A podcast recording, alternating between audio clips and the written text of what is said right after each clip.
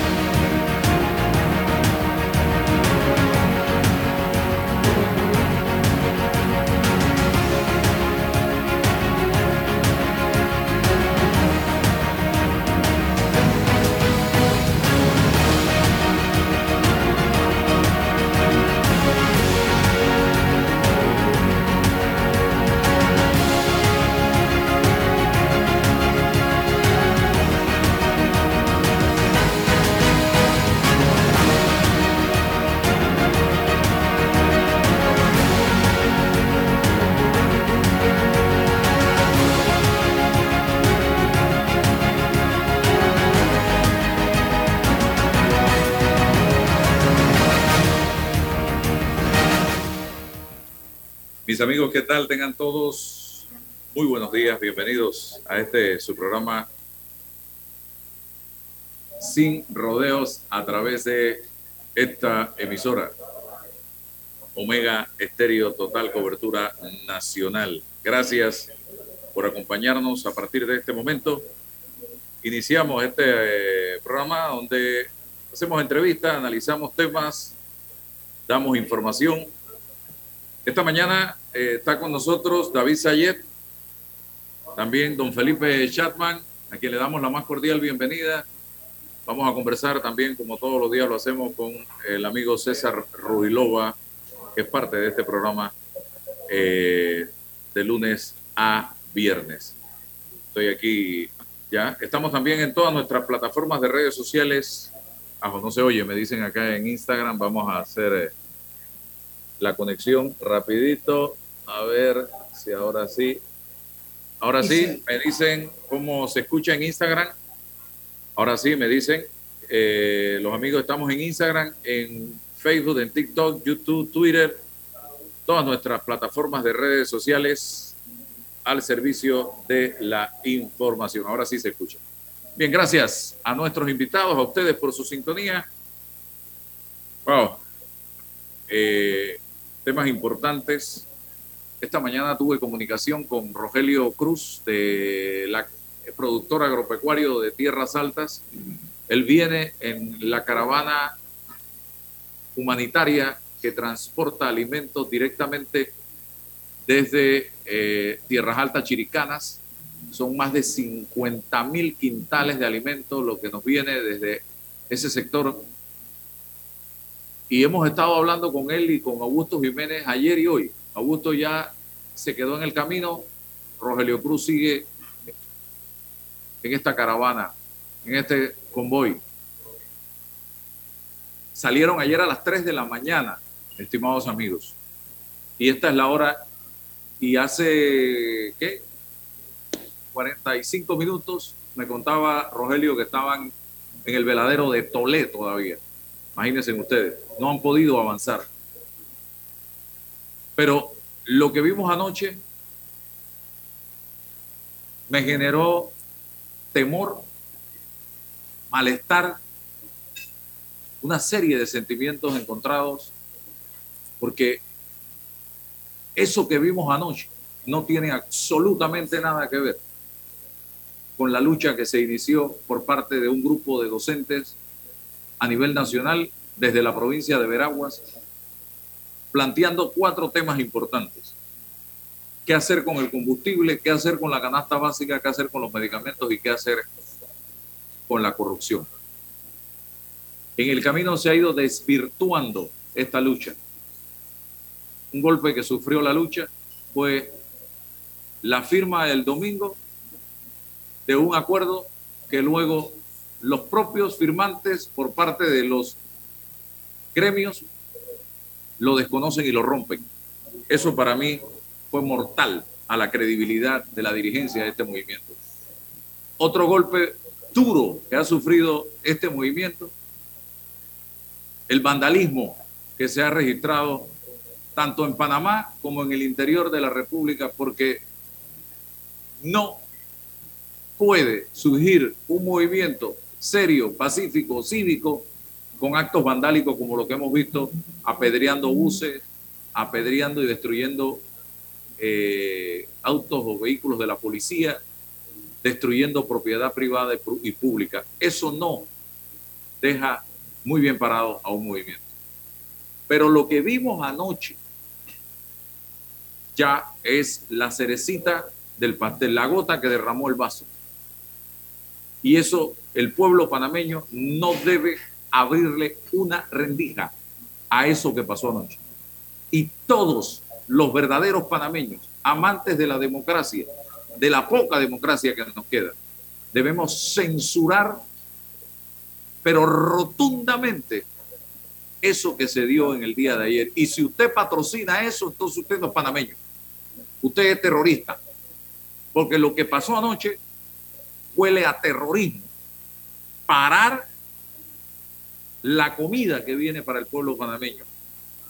Porque ahí no venían murgas, tunas, ahí no venían artistas de cine, no, no, ahí venía comida para el pueblo que ellos dicen defender. Y estos sujetos se paran a amenazar esta caravana hasta de incendiarla, si no hacían lo que a ellos les daba la gana. Y se habla de que tenían armas de fuego. Y eso los panameños no podemos permitirlo ni hoy, ni mañana, ni nunca. Los enemigos de la democracia panameña no tienen paso en este país, sean quien sean. No podemos darle paso. Los enemigos de la democracia tienen una estrategia, generar el caos para pescar en río revuelto. Y nosotros lo que tenemos que procurar como panameños que nos gusta vivir en paz es fortalecer esa democracia que hoy está lastimada a través del diálogo entre todas las partes y buscando el entendimiento entre todos y cada uno de nosotros. Pero no es a través de la violencia que se puede lograr el objetivo que nos hemos planteado. Atacar la corrupción, ganchito, perfecto, buscar mecanismos para solucionar el problema de las medicinas, el problema de la canasta básica, el problema del combustible, lo podemos hacer entre todos, pero no a través de la violencia, de la amenaza, para intentar tener a un pueblo, a un pueblo con miedo. Eso no. Nosotros estamos acostumbrados a circular por las calles del país, a saludarnos, a encontrarnos, a vernos en el supermercado, a vernos en el cine. No lo que estamos viviendo en este momento. Estamos secuestrados por gente intransigente que no escucha, que no negocia. Y hoy hay una mesa de diálogo que debe contar con todo nuestro apoyo, donde están sentados los distintos grupos, hasta jóvenes estudiantes hay allí, y que tienen un fin, una meta, y es encontrarle solución y salir de allí ganando todos y como dice el himno nacional, alcanzamos por fin la victoria. Ese es el objetivo, pero no esos actos de terrorismo que vimos en la noche ayer. Y yo espero, don César Reloj, usted es abogado, que aquí las autoridades de justicia analicen este tema y tomen las decisiones que tengan que tomar, porque esto, a mi parecer, no se puede permitir. Don César, bienvenido. Buenos días, buenos días Álvaro, buenos días David, buenos días don Felipe. Primero con la venia eh, tuya Álvaro y de, los invitados hoy, necesariamente eh, eh, debo públicamente ofrecerle los esfuerzos de este programa a mi esposa Maciel González, que está de cumpleaños, mi, mi esposa, mi compañera de viajes, Maciel llega a 50 años, don Álvaro. Eh, para Maciel, eh, un abrazo, bendiciones y, que, Dios nos permita pues, este, estar junto a ti para la culminación de, de, nuestras vidas, de nuestros proyectos. Mucha, mucha fuerza, mucha fortaleza, Maciel. Y, una vez más decirte pues que eh, las cosas que hemos vivido son significativas, importantes y que en estos 50 años pues sigas así con la misma fortaleza de siempre. Un fuerte abrazo y feliz cumpleaños. Bueno Álvaro, em, como abogado, eh, estos temas eh, tienen que tener un, procedimiento, las autoridades ya están en conocimiento de lo que ocurrió, las autoridades también van a poder distinguir el rol que, que, cada, que cada uno juega en esto, quién está dentro de una organización, quiénes están fuera de ello, quiénes están en un lugar que quizás no le corresponde, eh, eh, las acciones más que todos, las acciones que están ejecutando, en, bajo qué contexto van a, se va a poder distinguir eh, lo que es una protesta, lo que es un, un exabrupto, lo que tienen otras intenciones. Pero pero el problema ya no va siendo desde la base del derecho, sino desde la base de la misma política. Acá, en todo caso, llegarán los, los, eh, las acciones, los procesos, y, eso debe continuar. Y, el, y, el, problema es que quizá nos vamos desviando la mirada al, asunto de fondo. ¿no? No, no, lo quiero, no lo quiero eh, abordar inmediatamente, lo vamos a abordar en el desarrollo del programa, pero sí inicialmente, Álvaro, hacer una distinción.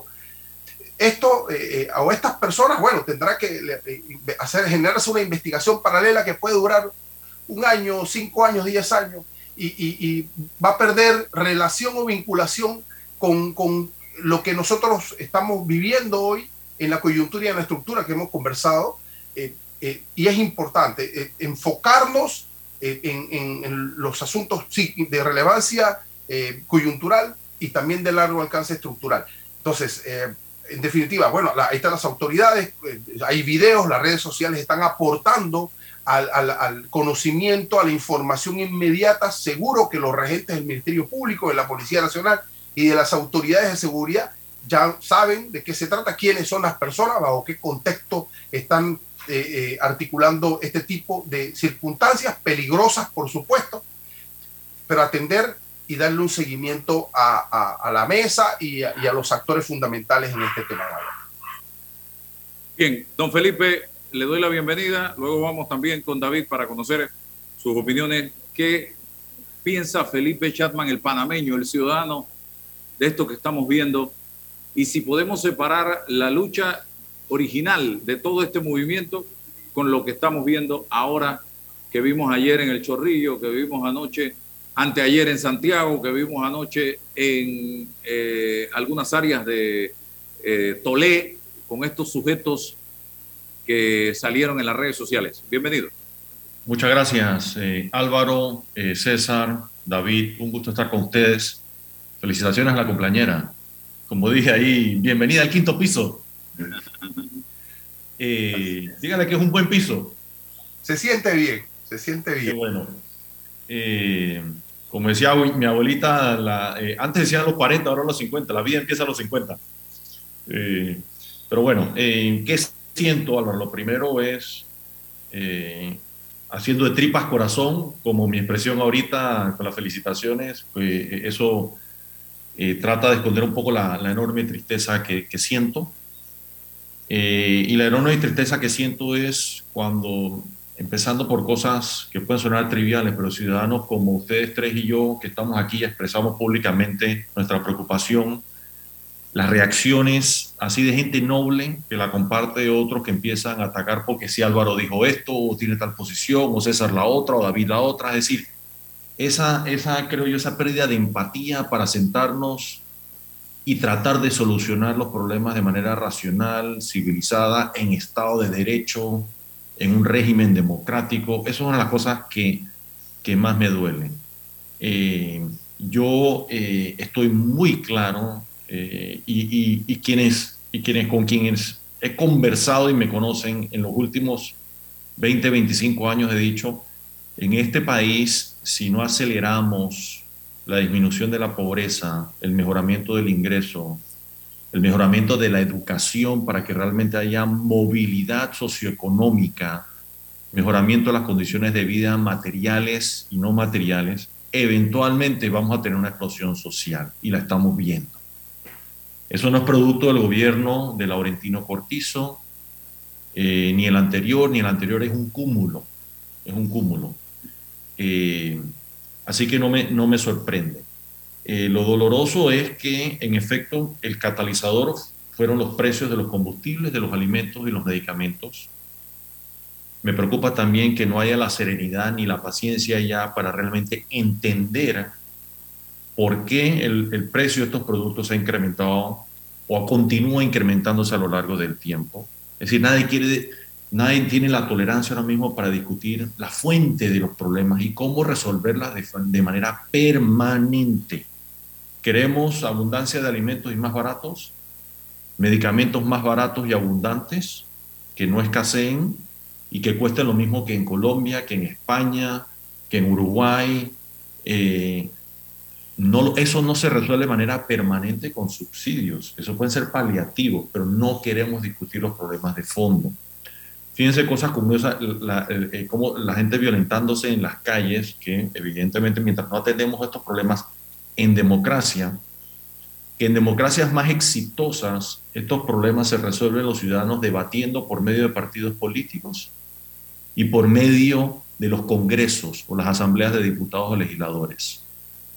Ahí se y ahí estamos representados los votantes, más allá de la escogencia de un presidente que es un individuo y su vicepresidente, hombre o mujer, y en la Asamblea no ha hecho eso. En la Asamblea hay un desconecte, ¿no? Y, lo que vemos son lo que comentaba casualmente ayer en, un conversatorio con la prensa.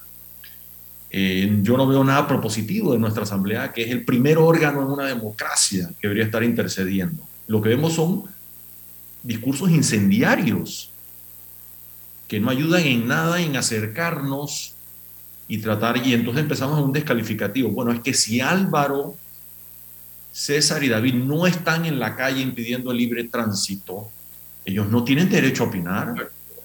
Ellos no tienen derecho a estar en una mesa porque ahora resulta ser que no son panameños porque ellos prefieren manifestar su pensamiento a través de medios, a través de escritos y no a través de la calle. Todos somos panameños. Y si, y si realmente tenemos el compromiso de vivir un Estado de derecho, democrático, todos tenemos derecho a una opinión y a sentarnos a debatir civilizadamente como panameños y a no descalificarnos. Es decir, yo siempre defenderé el derecho a opinar de quienes piensen diferente a mí porque soy creyente en un Estado democrático. Y defenderé su derecho a disentir. Lo respetaré, así como no respetan el mío muchos, yo sí respetaré el de ellos, porque soy, estoy convencido de que esa es la única forma de vivir en paz. La democracia es imperfecta, sí, pero es el menos malo de los sistemas que conocemos. Porque si todos decimos y somos dueños la verdad, entonces eh, uno de nosotros cuatro tiene que ser dictador o el que está en la calle que dice tener la razón va a ser el dictador y autoritariamente va a imponer eh, eh, su voluntad sobre las, sobre las mayorías, que hoy en día aplastamos a las minorías muchas veces. Eso, ojo, eso es democracia también, respetar los derechos de las minorías. Que no nos olvidemos de eso. Es decir, igualmente es terrible la dictadura de las mayorías. Entonces, eso, eso es lo que yo llamo a una, realmente a una reflexión. Los problemas que reclaman sobre todo la gente más noble y respetuosa que está en las calles, 100% legítimos. Y hay algunos que tienen la tolerancia para escuchar ideas y recomendaciones de cómo solucionarlos de forma permanente.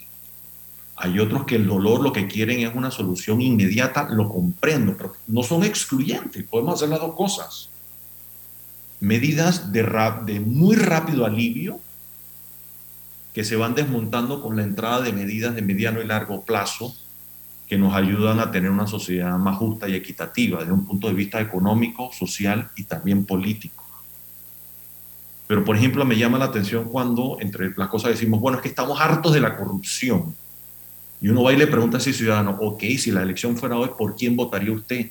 y le dan nombres de personas que defienden y promueven la corrupción. Imagínense la incongruencia. Estamos siendo incongruentes y votamos una y otra vez por personas cuyo comportamiento decimos adversar en la Asamblea y en el Poder Ejecutivo, entonces estamos siendo incongruentes. No estamos llevando ni a la Asamblea ni al Ejecutivo personas que decimos eh, eh, van a, por ejemplo, a no permitir la corrupción o a atacar la corrupción, que no va a desaparecer, pero por lo menos que empujen por disuasivos, que haya eh, consecuencias legales, que no haya impunidad. Entonces, seamos consecuentes. Mi pregunta es entonces, ¿realmente queremos atacar la corrupción? Si lo vamos a hacer por la no violencia, hagámoslo con nuestro voto y votemos por personas que sabemos que están comprometidas con ello y que no nos engañan diciendo te voy a poner dinero en el bolsillo producto de la corrupción, porque voy a malgastar el dinero para producir inversiones que en un sinsentido económico y social para el país porque producen corrupción que puedo repartir entre mi círculo. Entonces seamos consecuentes. Mi otra preocupación todos estos alivios que vamos a aplicar a cortísimo plazo, fantástico, y vamos a aplicar el alivio inmediato. Mi preocupación es que el, daño humano y económico que estamos causando simultáneamente para muchas personas va a ser superior al alivio de reducción de precios. Productores en Chiriquí que van a quebrar, asalariados que van a perder su trabajo, ¿De qué les sirve el precio más bajo del combustible si no tienen ingreso?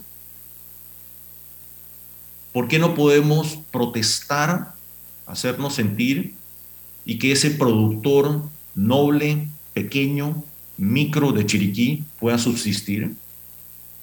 Que no tenga que botar leche, que no tenga que sacrificar animales como los cerdos o las gallinas, que no tenga que botar hortalizas,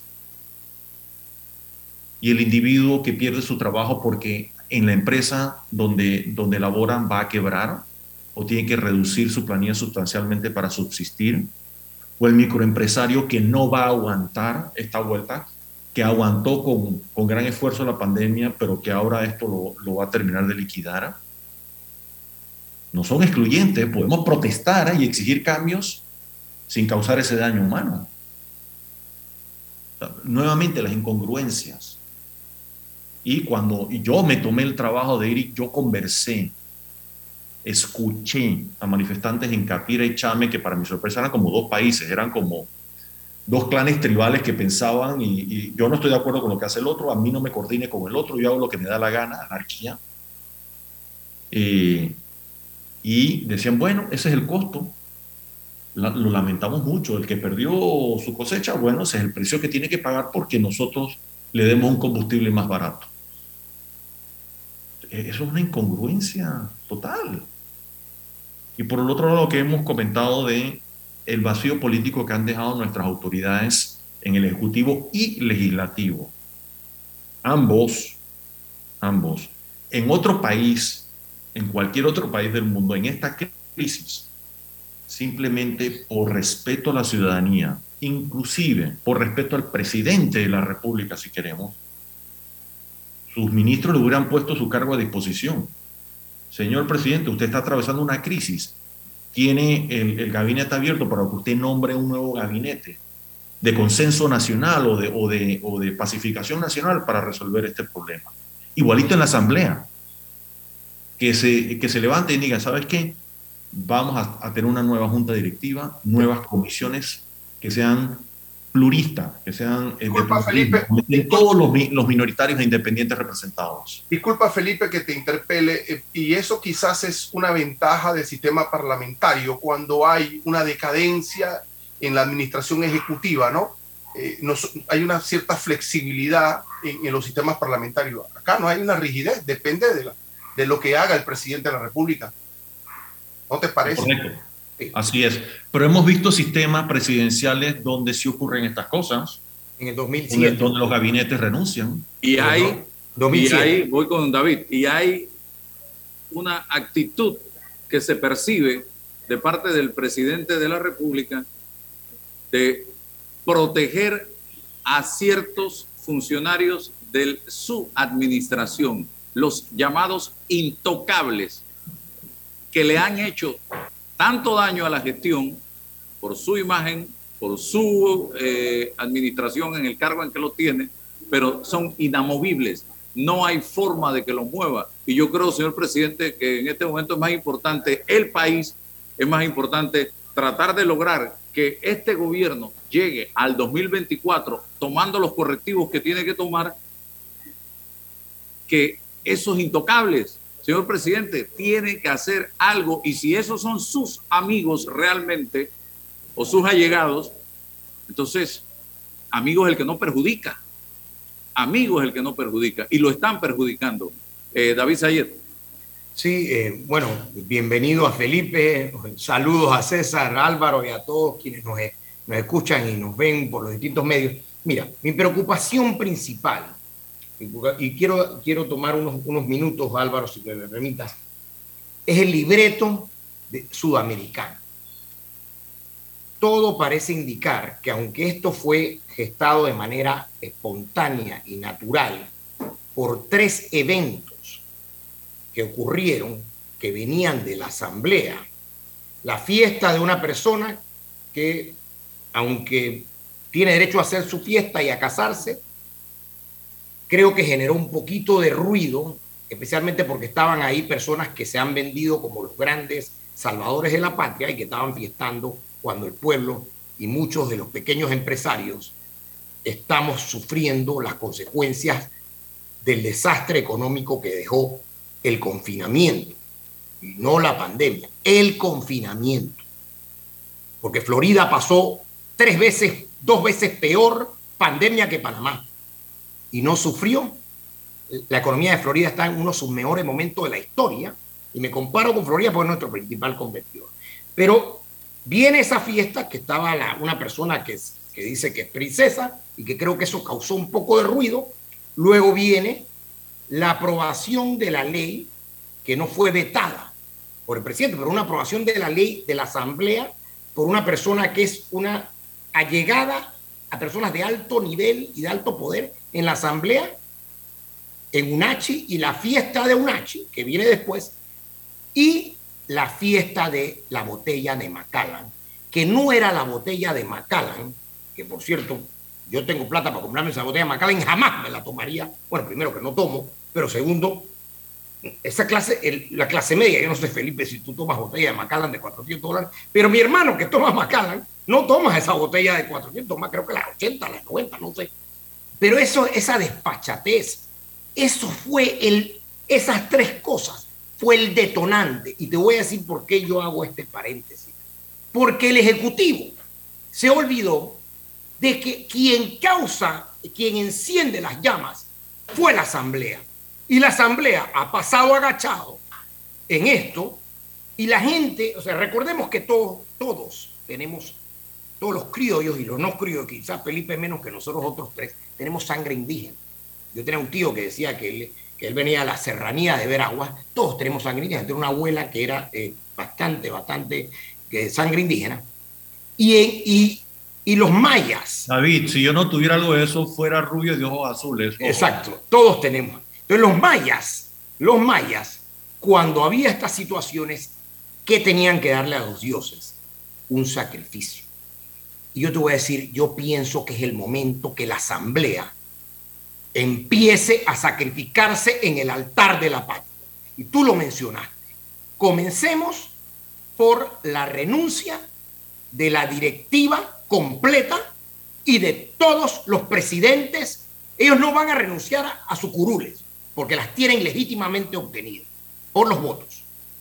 Por un sistema que después podremos cuestionar, pero la tienen por los votos. Pero sí pueden renunciar a personas que no saben ni la mitad, ni un décimo de lo que tú sabes, Felipe, de economía, y están dirigiendo comisiones de presupuesto. Que no saben ni lo que es la P de presupuesto y dirigen comisiones de presupuesto por años y años el presidente de la Asamblea, que fue el principal gestor de esa fiesta, que no sabemos, porque no se ha iniciado una investigación, si esa fiesta fue pagada con fondos públicos o no, como todos sospechamos que sí lo fue. Y si no lo fue, el dinero es fungible. Y sabemos que da igual, porque si yo recibo todo este dinero producto del clientelismo y después con mi dinero que me sobró de mi salario pagué una fiesta, ¿cuál es la diferencia? Ninguna. Entonces la gente sospecha que esa fiesta fue pagada con fondos públicos. Y no era el tema de cuánto costó la fiesta, pero podemos tomar medidas. La Asamblea se puede autorrecortar o el, o el, ministro de Economía, que no lo he visto en ningún lado. ¿Cómo es posible que aquí estamos discutiendo cosas que pueden destruir la economía, Felipe? Tú sabes que si el precio del petróleo, el combustible, se sube a 10 dólares el galón, y alguien dirá, eso es imposible. Yo no sé. Hace un año estaba en menos de 2 dólares y ahora está, estuvo en 6 y casi pega 7. En, yo estuve en una gasolinera en, en otro país que el precio estaba en 9 dólares el galón. Tienes toda la razón. Hoy en día, si el precio se mantiene como tú estás diciendo, está en el galón, no sé, en 5 y pico, 6 dólares internacionalmente, nos cuesta casi 100 millones al mes. Correcto. ¿Y qué pasa si se, si eso se duplica? Si eso se duplica lo que tú dices, pasamos a 200. Quiebra el Estado, y tú lo sabes y yo lo sé, Felipe, en un año quiebra el Estado, serían más de 4.140 millones, acabo de hacer el cálculo.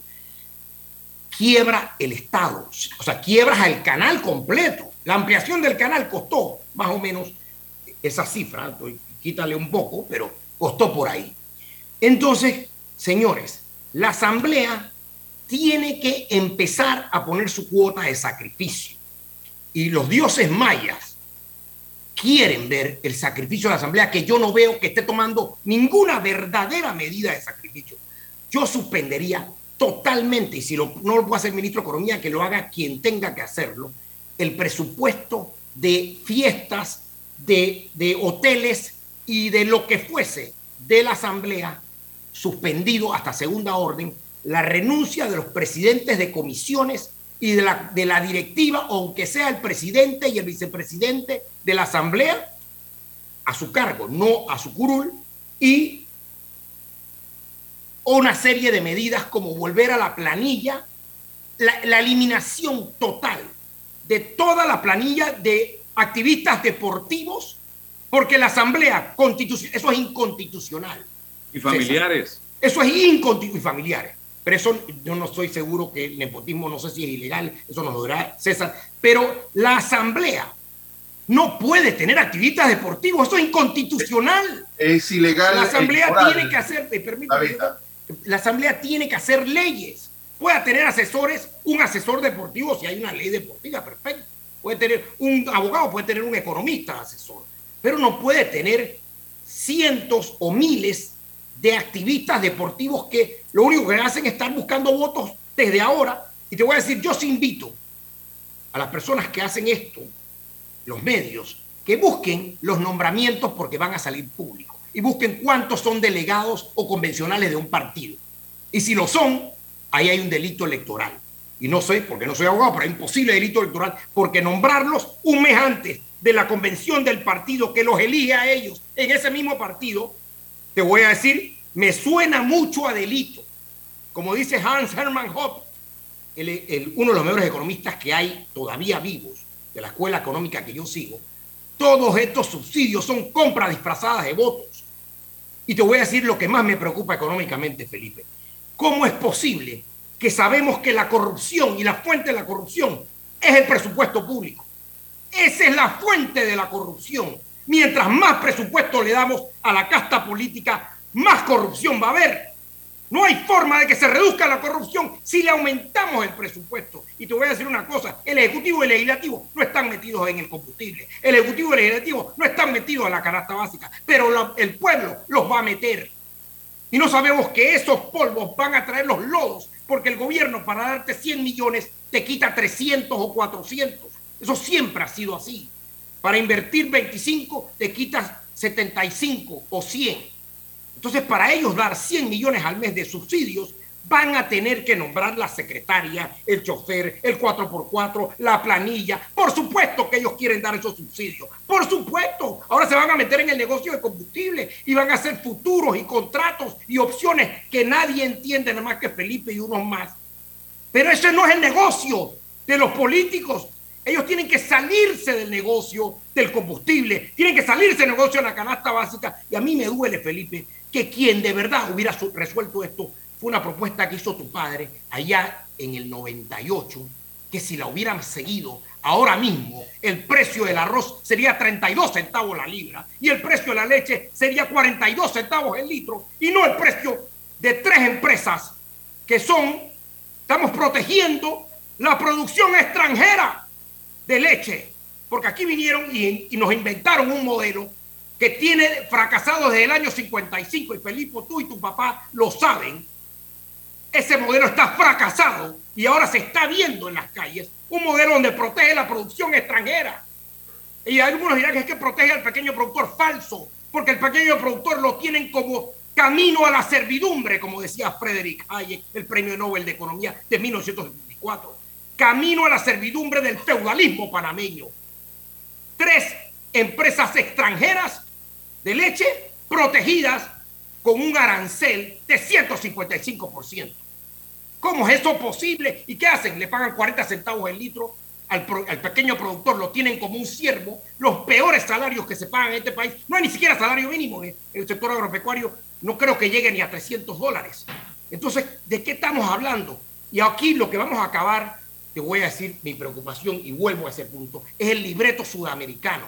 Aquí lo que quieren traer, dígame una cosa, Saúl Méndez, y lo voy a mencionar por nombre, porque tengo que decirlo claramente. Él, si, si Lombana o el otro candidato de la vez pasada se hubieran metido en esta protesta, lo hubiéramos sacado todos. Ah, pero Saúl Méndez no fue candidato a presidente la vez pasada. Claro que fue candidato a presidente, dos veces. Entonces, ¿por qué él está metido ahí y tratando de traer elementos foráneos en este país que jamás han tenido cabida? Quieren traer el modelo de Cuba con el sombrero de Cuba y hay un líder ahí que estudió, uno de los líderes falsos esto, estudió, y yo entiendo la legitimidad y la rabia que tiene la gente, incluyéndome en mi persona, con lo que ha pasado en la Asamblea, y por eso renuncié al partido que pertenecía. Yo sigo pensando, y tengo sangre Torrijos, y la sigo teniendo y la tendré toda la vida, y soy un nacionalista, pero te voy a decir lo que no puedo permitir, que estos señores nos traigan un modelo de Cuba, de Venezuela, de Chile, con el señor ese que se ha puesto un señor que odia a Panamá, que ahora es presidente de ese país, que destruyó la mejor economía de toda Latinoamérica, la han destruido, han creado una constitución que es la peor constitución creo que de la historia de la humanidad, una constitución que destruye totalmente el Estado chileno y que solamente se puede leer con una y traducir con una sola palabra, se llama comunismo. Señores, estos señores quieren traer ese libreto que lo hicieron en Colombia con, con Duque y quieren traer ese libreto y lo están aplicando. Y señores, los que están en la protesta, no se dejen aprovechar de estos señores que lo único que quieren es pescar en río revuelto, traer este elemento foráneo a Panamá y poder poner al poder a uno de ellos para acabar con la democracia, acabar con la república. Y ellos lo han dicho, quieren hacer una constituyente originaria y lo peor que aquí en este programa hay gente que lo apoya. Porque sabemos cómo entra, pero no sabemos cómo sale. Y si no me creen, vayan y léanse la constitución, la, la porquería de constitución que han aprobado en Chile, o que, la que están por aprobar, pero que han llevado a la aprobación en Chile, que destruye el Estado chileno. Más extensa que 100 años de soledad. Más extensa que 100 años de soledad, destruye el Estado chileno y dice que hay dos, dos tipos de leyes, una para los latinos y otra para los pueblos originarios. Si alguien viola la ley, los latinos tenemos que nos aplican la ley. Y si la viola a los otros, no, no le va a aplicar la ley. Vamos con Felipe. Eh, eh, el que habla, para que la gente sepa, porque me están preguntando, es David Sayet, es el que ha estado hablando. También tengo a Felipe Chatman conmigo y a César Relova. Y te aclaro, información pública, el partido del Suntra, el Frente Amplio por la Democracia, ha ido a dos elecciones y ha recibido ya, al igual que los otros partidos políticos, en subsidio electoral en dos elecciones, 5,9 millones de dólares en subsidio electoral. En dos elecciones, para que sepan, eso es información pública, por eso que cuando yo los escucho criticar a los partidos políticos y los partidos políticos, los partidos políticos y el subsidio, y no sé, ellos han recibido 6 casi ya millones de dólares en dos elecciones para que la gente lo sepa también, porque hay que decir las cosas como son. Eh, eh, no sé cómo fueron usados, eso habría que, investigarlo. Eh, Felipe, yo sí quisiera que le expliques al panameño que nos escucha en este momento y que quizás no comprenda el tema del subsidio, porque creen que el subsidio lo pagan los colombianos, el que gastamos aquí, o los ticos, o los estadounidenses, y, no, y, no, tiene la menor idea de lo que significa el subsidio y cómo lo vamos a pagar y en qué embrollo nos puede meter toda esta subsidiadera que tenemos en Panamá. Breve, conciso, preciso y en español. Con gusto, voy a tratar de hacer eso. No, primero, eh, felicidades a David por la... Yo pensé que estaba bravo, pero después de escuchar a, David, estoy, estoy bastante tranquilo. Eh, subsidios, sencillito. ¿Cómo funcionan las finanzas del Estado, del gobierno? Porque, ojo, el Estado somos todos los ciudadanos. César no me dejará mentir, el Estado somos todos. El gobierno, el Poder Ejecutivo es parte del Estado. El legislativo también, el judicial también. Ese conjunto, más las personas, somos el Estado. El gobierno, ¿cómo se financia el gobierno? Flujo de caja, igualito que usted en su familia. ¿Cuánto me ingresa para las personas? Salarios, el camaroncito, el trabajito, el trabajo que hago, esos son mis ingresos. Gasto todo lo que yo gasto, en comida, en electricidad, en transporte, en ropa, en ir al cine, esos son mis gastos. Igualito funciona un gobierno. ¿Sus ingresos cuáles son? Básicamente, digamos, para simplificar, dos fuentes, impuestos y lo que produce el canal. Son los dos, las dos fuentes primordiales. Y, y de impuestos, básicamente, digamos, tres fuentes importantes eh, es el impuesto al consumo, que todos lo pagamos. Cada vez que compramos un vaso en una tienda, pagamos ese impuesto, lo pagamos todos, todos. No nos lo regala nadie. Obviamente, para quien no defrauda al fisco, no lo, lo, pagamos todos y queremos que el que nos los cobra lo pague, por supuesto. Y eh, impuesto a la renta que viene. Lo, ahí tenemos dos categorías. El asalariado que debe un salario que te lo quitan en la planilla y se le entrega al Estado y las personas naturales que son independientes, un arquitecto, un abogado, un médico que no es asalariado y tiene la obligación de presentar una declaración de renta y paga impuesto a la renta, eh, y las empresas que cuando tienen una ganancia o una utilidad tienen la obligación de pagar impuesto a la renta. Grosso modo, hay un montón de impuestos más, por supuesto, cuando importamos, un montón de cosas más, pero eso, eso es el gran, el gran. Y los gastos, porque eso es el ingreso. ¿Qué gastamos? Gastamos el principal rubro planilla. Pagamos, eh, nada más por dar un ejemplo, pensemos en, en la caja de seguro social emplea más de 30 mil personas. De ahí, pero realmente, ¿qué es donde más gastamos en el país? Y fíjense la incongruencia con lo que se exige en la calle. Educación y salud. Son los dos principales gastos, que eso está bien, en pagar planilla a maestros y profesores muy bien y en la salud, que también todo lo que gastamos en la salud. Entonces decimos, queremos gastar más en educación, pero no están los resultados. No es un tema de gastar más, es de gastar mejor. Tan sencillo como eso. O sea, estamos de último en la lista. Aquí en Panamá no sabemos si nos comparamos nada más en operaciones aritméticas, sumar, restar, multiplicar. Sacamos la peor calificación que América Latina leemos un párrafo y nos hacen tres preguntas de comprensión, sacamos la peor nota que América Latina. Los resultados no están allí. ¿Ok?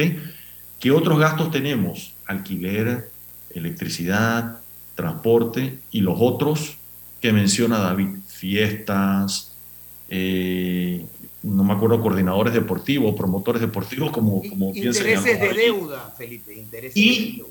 Cuando, espérate, ya voy para allá. Entonces, cuando restamos de los ingresos y el saldo es negativo, ¿qué hacemos en la casa cuando no nos alcanza?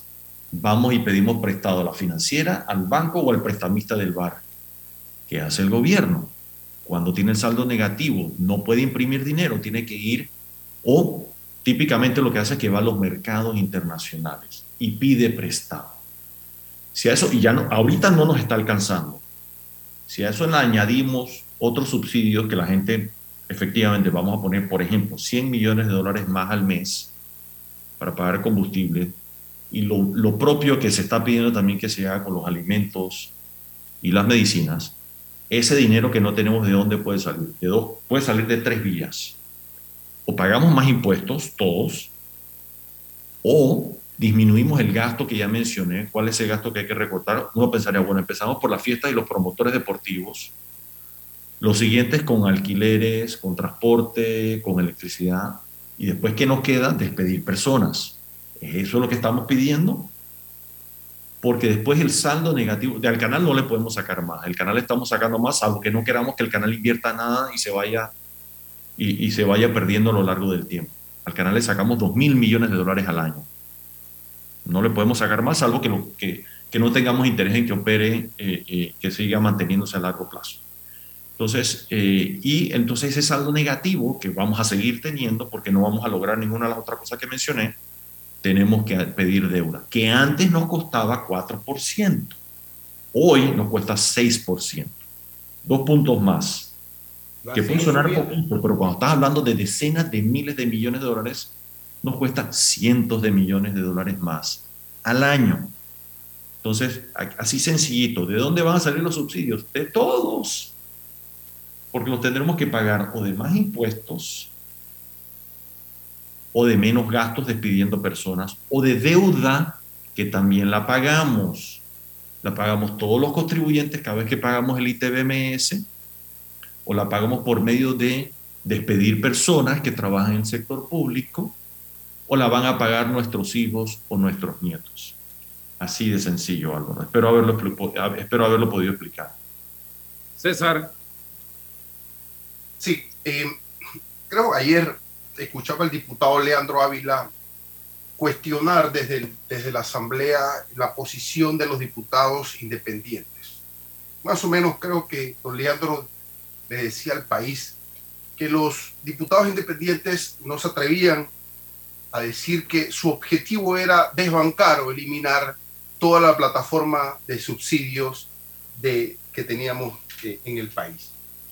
Entonces, esto eh, eh, dice, bueno, bueno, es, interesante el planteamiento porque ¿dónde discutimos las funciones del Estado? ¿Qué tipo de, Estado tenemos?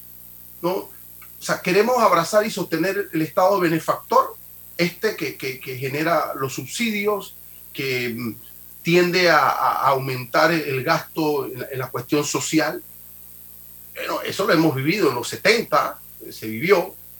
Eh, parece que queremos retornar a esto, no parece, retornamos a esto, pero ahora en medio de una crisis pandémica, en una guerra, en una inflación, ¿cómo sostenemos hoy la función del Estado benefactor? ¿Y dónde se supone que debemos discutir este problema? ¿Desde la política económica o de la economía política? ¿En qué, en qué momento y en qué espacio se discute la clase política con los gobernados? ¿Dónde es que se debe decir hacia dónde vamos? ¿Cuál es el rumbo? Eh, porque ¿quién se va a atrever a desbancar los subsidios? ¿Quién? ¿Y, y cómo, cómo si, los, si los economistas, cualquiera que sea la escuela que sigan o los modelos, nos dicen que eso es un imposible, empíricamente eso no se sostiene, pero ahora, ¿dónde debatimos eso como país? Eso tiene que ser parte de un acuerdo nacional. Bueno, ahí voy. Entonces, hoy nosotros podemos darle seguimiento a lo que está ocurriendo, generar el análisis inmediato de los temas, ¿no? Día a día. Mira, llegan, vienen 50 camiones, hay dos personas que están impidiendo por aquí, hay tres personas que están... Esto, podemos hacer. También podemos proyectar los, los hechos, proyectar qué cosa, qué, qué está pasando, qué puede pasar en esa llamada mesa única. Hay una mesa única, eh, se están consolidando las metodologías de debate, los temas, los interlocutores, eso es importante. También pudiésemos generar las expectativas de lo que allí se puede producir, el impacto el que se puede generar la, las posibles soluciones. También pudiésemos hacer eso eh, tú ayer me mandaste una información, hay unos temas, yo allí no veo en esa mesa eh, incorporación de eh, temas que tengan que ver con este tema, este asunto. ¿Hacia dónde vamos? ¿Sostenemos el Estado benefactor o no? no eh, bueno, esa es, la, esa es la cuestión fundamental. vamos, alguien, algún técnico va a decir, mira, podemos ensayar el asunto del, del combustible aquí, eh, reducimos acá, vamos con el tema de la canástica, la canasta básica aquí. Eh, sí, eso se puede, pero y el gran problema, el, la causa del problema. César, per, perdón, el tema de los subsidios. Queremos un Estado benefactor como en Europa sin pagar los impuestos que se pagan en Europa. Claro, claro. y, pero ¿dónde, dónde, es, ¿dónde lo debatimos? O sea, en, en esa mesa en Penonomé, ¿con quién? Mira, quizás David, ahí yo, yo tengo una reserva. No, no es que esté Saúl, es que estén todos, es que esté la oposición política en ese debate. Que esté Felipe. Sí, todos, claro, todos somos panameños, que esté César, David y Álvaro o representados por alguien. Sí, pero, pero, con la proyección, con la proyección de, de, esa mesa estructural. Ahora, tú me dirás, no puedo, no puedo pretender que, mantener el país trancado, eso es un imposible. Y hay que hacer un llamado, y la iglesia debe hacer un llamado como facilitadora, decirle a los actores, hay que destrancar el país. Estamos, estamos tratando de, de, mirar cómo va la metodología, parece que hay una buena, pero y entonces el país sigue trancado. O sea, yo decía ayer, hay 50 monarcas en cada lugar del tranque que hay que hablar con ellos y debatir con ellos cuál es el pensamiento, la idea que tienen sobre lo que está ocurriendo. Y cada uno tiene pliego. Por supuesto, y una idea y una cosmovisión de lo que está ocurriendo en el país y la forma de que se debe resolver. Entonces, es, es complicado y para un poco descomplicar esto, hay que destrancar el país. Hay que generar confianza, hay que generar credibilidad. Es muy difícil. Yo sí no creo que ahora cambiar las figuritas y cambiar de ministro eso nos va a llevar a ninguna parte. Primero porque yo no sé quién se va a atrever a entrarle allí eso es un héroe de la patria. Eso es cierto, eso es cierto. es cierto. eso, creo no. Entonces, pero sí actuar con prudencia y, e ir fijando. Y, y, los, los intelectuales deben ofrecerle al país estas explicaciones, decir, mira, eh, aquí está el problema y las soluciones traen estas complicaciones y estos tecnicismos y estas, estos sacrificios, estos sacrificios. Entonces, es parte de lo que tenemos que construir, de lo que tenemos que construir con la participación de todos, partidos políticos, empresarios, campesinos, todos, y, amasar. Una cosa, nada más para el debate, la democracia es un sistema, es un instrumento, no es un fin en sí mismo. Es un instrumento para qué? Para la construcción de un sistema que desarrolla al hombre y de manera integral pero nos hemos quedado debatiendo en la defensa de la democracia como el fin y ahí nos estamos atosigando. Ojo, hay que, eh, la democracia es ese instrumento, ese vínculo para proyectar al hombre en una sociedad. Entonces, eso es fundamental en lo conceptual para ir viendo metas, objetivos que nos lleguen a un puerto con la realidad del siglo XXI. David. Sí, bueno, el, el tema, y, ustedes disculpen que yo me haya puesto emotivo, pero es que de verdad. Para nada, David, felicidades. Esta situación. Le falta emoción y razón, claro. Y te voy a decir una cosa, a mí lo que me duele también, yo veo a mi secretaria tratando de llegar todos los días al trabajo y le ha sido complicado. Y esa muchacha gana salario mínimo.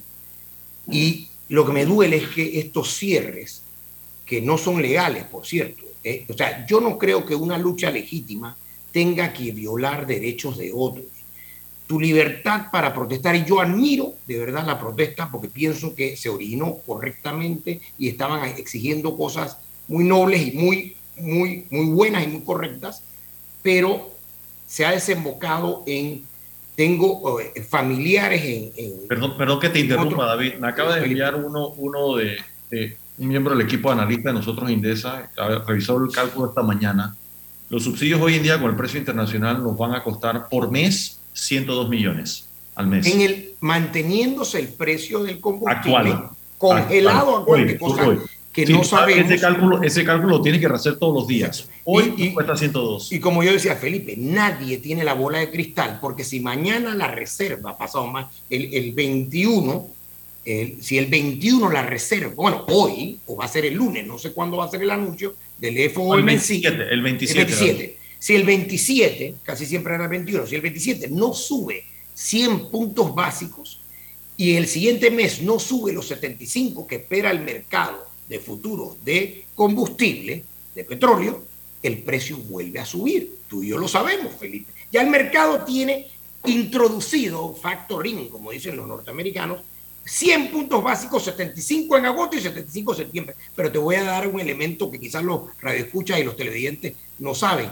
En septiembre y octubre, la Reserva Federal no puede actuar aunque el precio del petróleo se dispare a 150. ¿Por qué no puede actuar? Porque en política la Reserva Federal, dos meses antes de cualquier elección, la Reserva Federal se congela y siempre ha, errado por no mover las tasas de interés para no influir en la elección de noviembre de este año, por si se nos hemos olvidado, en noviembre de este año hay unas elecciones, que por cierto es algo, intermedias, que es algo que siempre faltó. Yo desde el 83 lo vengo cuestionando. ¿Cómo es posible que vamos a tener cinco años? Siempre cuestioné el modelo de los cinco años, porque la rueda funciona de cuatro años, una reelección en Estados Unidos, en Costa Rica, en todos lados, y aquí que decimos invitar la rueda de cinco años y sin elección intermedia. Miren lo largo que se hacen estos cinco años. Si ahora mismo hubiera habido una elección intermedia, todo lo que yo planteé inicialmente lo harían los votantes. Sacarían a los mercaderes del templo y tendríamos una renovación. Eso es lo que va a pasar en Estados Unidos. En Estados Unidos va, a haber una renovación del, Congreso. Siempre y cuando tengamos el mecanismo de que el gobierno de turno no pueda poner toda la maquinaria del Estado para ganar esas elecciones intermedias. Bueno, en efecto, pero decir, Felipe, aunque pongan la maquinaria del Estado ahora mismo, creo que la maquinaria, es más, la maquinaria del Estado ahora mismo es lo que va a perjudicar a cualquiera, porque esto es como el, como el toque de Midas, pero al revés. Quien toque ahora mismo, el Ejecutivo, el Legislativo, especialmente el Legislativo, a quien toquen, los van a descarrilar. Claro, las elecciones... ese sería el beso de la muerte. El, beso de la muerte. El, toque de Midas al revés. Todo lo que tocan lo convierten en, en plomo, en piedra, no sé. El, el problema es que, de verdad, y lo voy a reiterar, no nos estamos dando cuenta que este andamiaje de subsidios, y te voy a decir que sí se puede hacer de una vez, eliminemos todos los subsidios, y es una forma muy fácil de hacerlo, a todos los, a los no pobres, o a todos los que tengan un ingreso arriba de 800 o de 1000, qué sé yo. Lo podemos hacer como hace Dominicana. Dominicana tienes una tarjeta, usas una tarjeta que el, te emite el Ministerio de Desarrollo Social de Dominicana y con esa tarjeta tú compras el tanque de gas, con esa tarjeta accedes al subsidio de, eh, por ejemplo, el eléctrico, en fin, tú tienes que tener o estar... Pero no puedes, no puedes comprar Macallan con esa tarjeta, ¿verdad? No puedes, bueno, pero espérate, el precio de Macallan por ahí oí algunos que lo querían regular, porque estaba muy caro. Entonces, obviamente, esa es otra cosa. Y Felipe lo dijo en un programa que me encantó que lo diera, yo lo felicité, porque él dijo, la regulación de precios nos va a hacer daño, porque miren lo que va a pasar. A 5 dólares todo el mundo está ahorrando y eso va a ayudar a nivel internacional. Si todos ahorramos, el precio eventualmente va a caer, como ha venido cayendo en el último mes el precio del petróleo, el precio del combustible a nivel internacional. no sé si lo escuchaste. Un productor de tierras altas lo dijo mejor que tú y yo. Él dijo, perfecto, ustedes quieren poner control de precios. Si ustedes quieren que el tomate que cuesta un dólar producirlo se venda a 75, yo no voy a producir tomate. Exacto. Yo no voy a pero Felipe, tan sencillo como eso. ¿Qué tú crees que va a pasar a 3.25 el galón de la gasolina? Aquí van a venir un pocotón de gente, especialmente los que no les importa, a pasear por las calles, se van para el Cosway cuando se pueda, van a dar vueltas, porque el precio le está dando la señal, los precios son señales en mi escuela económica, y la señal es como la señal de tránsito. Si tú la ves roja, tienes que frenar. El precio alto es la señal roja tienen que frenar. si no frenas, te estrellas. ¿Sabes cómo se llama eso? Para, para hacer, tú lo sabes, para hacer sabiándolo, un incentivo perverso para el, aumentar el consumo. Y en este caso, si el precio es alto, para reducirlo. Y como pasó en los 80, el precio alto, ¿te acuerdas lo que pasó? Para 1982, ningún fabricante de, de estos gas de estos traga, traga, traga gasolina, todos estaban en la quiebra, incluyendo Chrysler. Y otra cosa, y todos eh, tuvieron que panameños, Los panameños no tienen eh, el monopolio de jugar vivo. Si no, preguntan a los chilicanos cuántos ticos no cruzan a comprar el tanquecito de gas y ahora van a cruzar a, poner gasolina.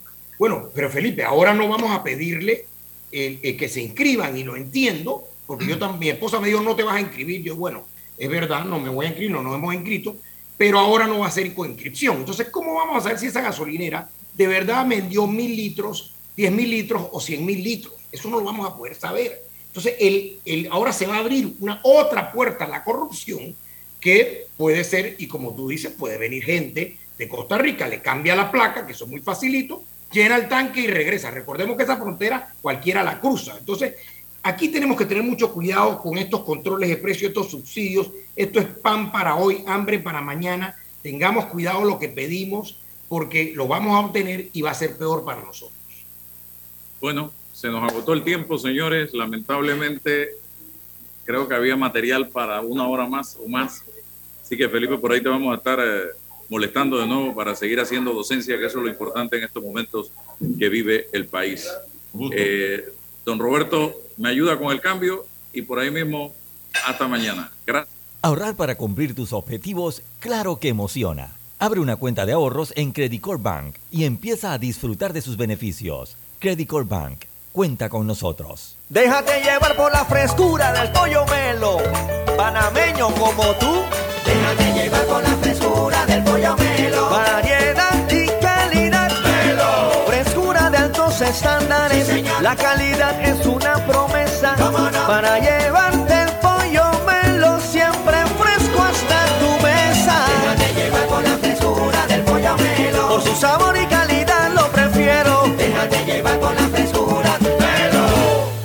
Dentro de Panama Ports existe un mundo que nadie conoce, pero que hace posible que el país no pare de trabajar. Y son más de 2.500 empresas panameñas que prestan sus servicios dentro de las instalaciones de Balboa y Cristóbal.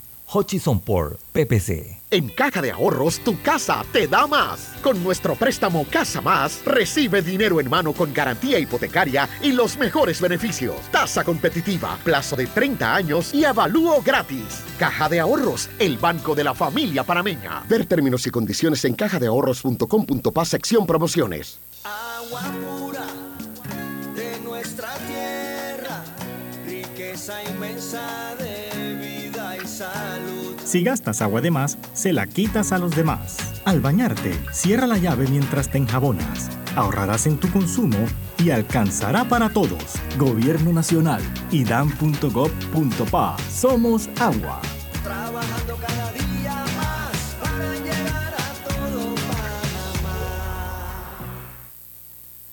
Cemento Chagres, empresa 100% panameña, orgullosa de ser la base del crecimiento y desarrollo de nuestro país. Somos el cemento panameño que nos une.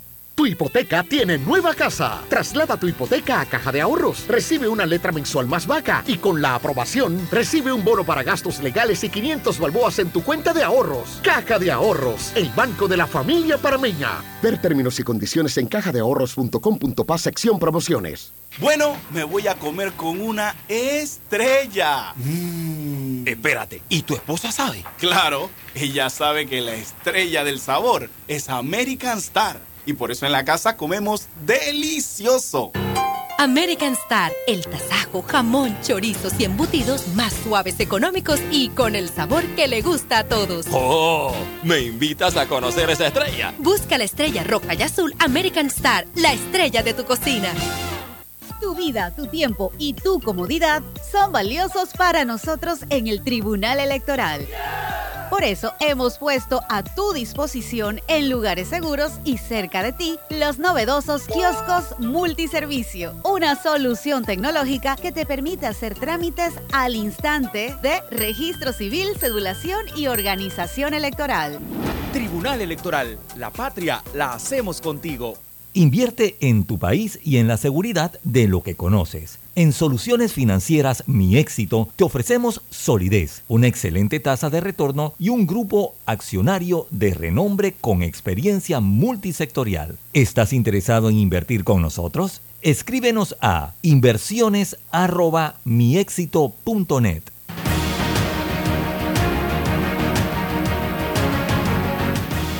La información de un hecho se confirma con fuentes confiables y se contrasta con opiniones expertas. Investigar la verdad objetiva de un hecho necesita credibilidad y total libertad. Con entrevistas que impacten, un análisis que profundice y en medio de noticias, rumores y glosas, encontraremos la verdad. Presentamos a una voz contemple y un hombre que habla sin rodeos con Álvaro Alvarado por Omega Estéreo. Gracias por su sintonía.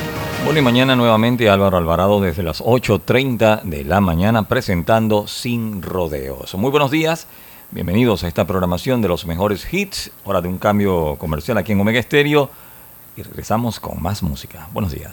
En Mac Store encuentra tus productos Apple favoritos con los mejores planes de financiación. Llévalos a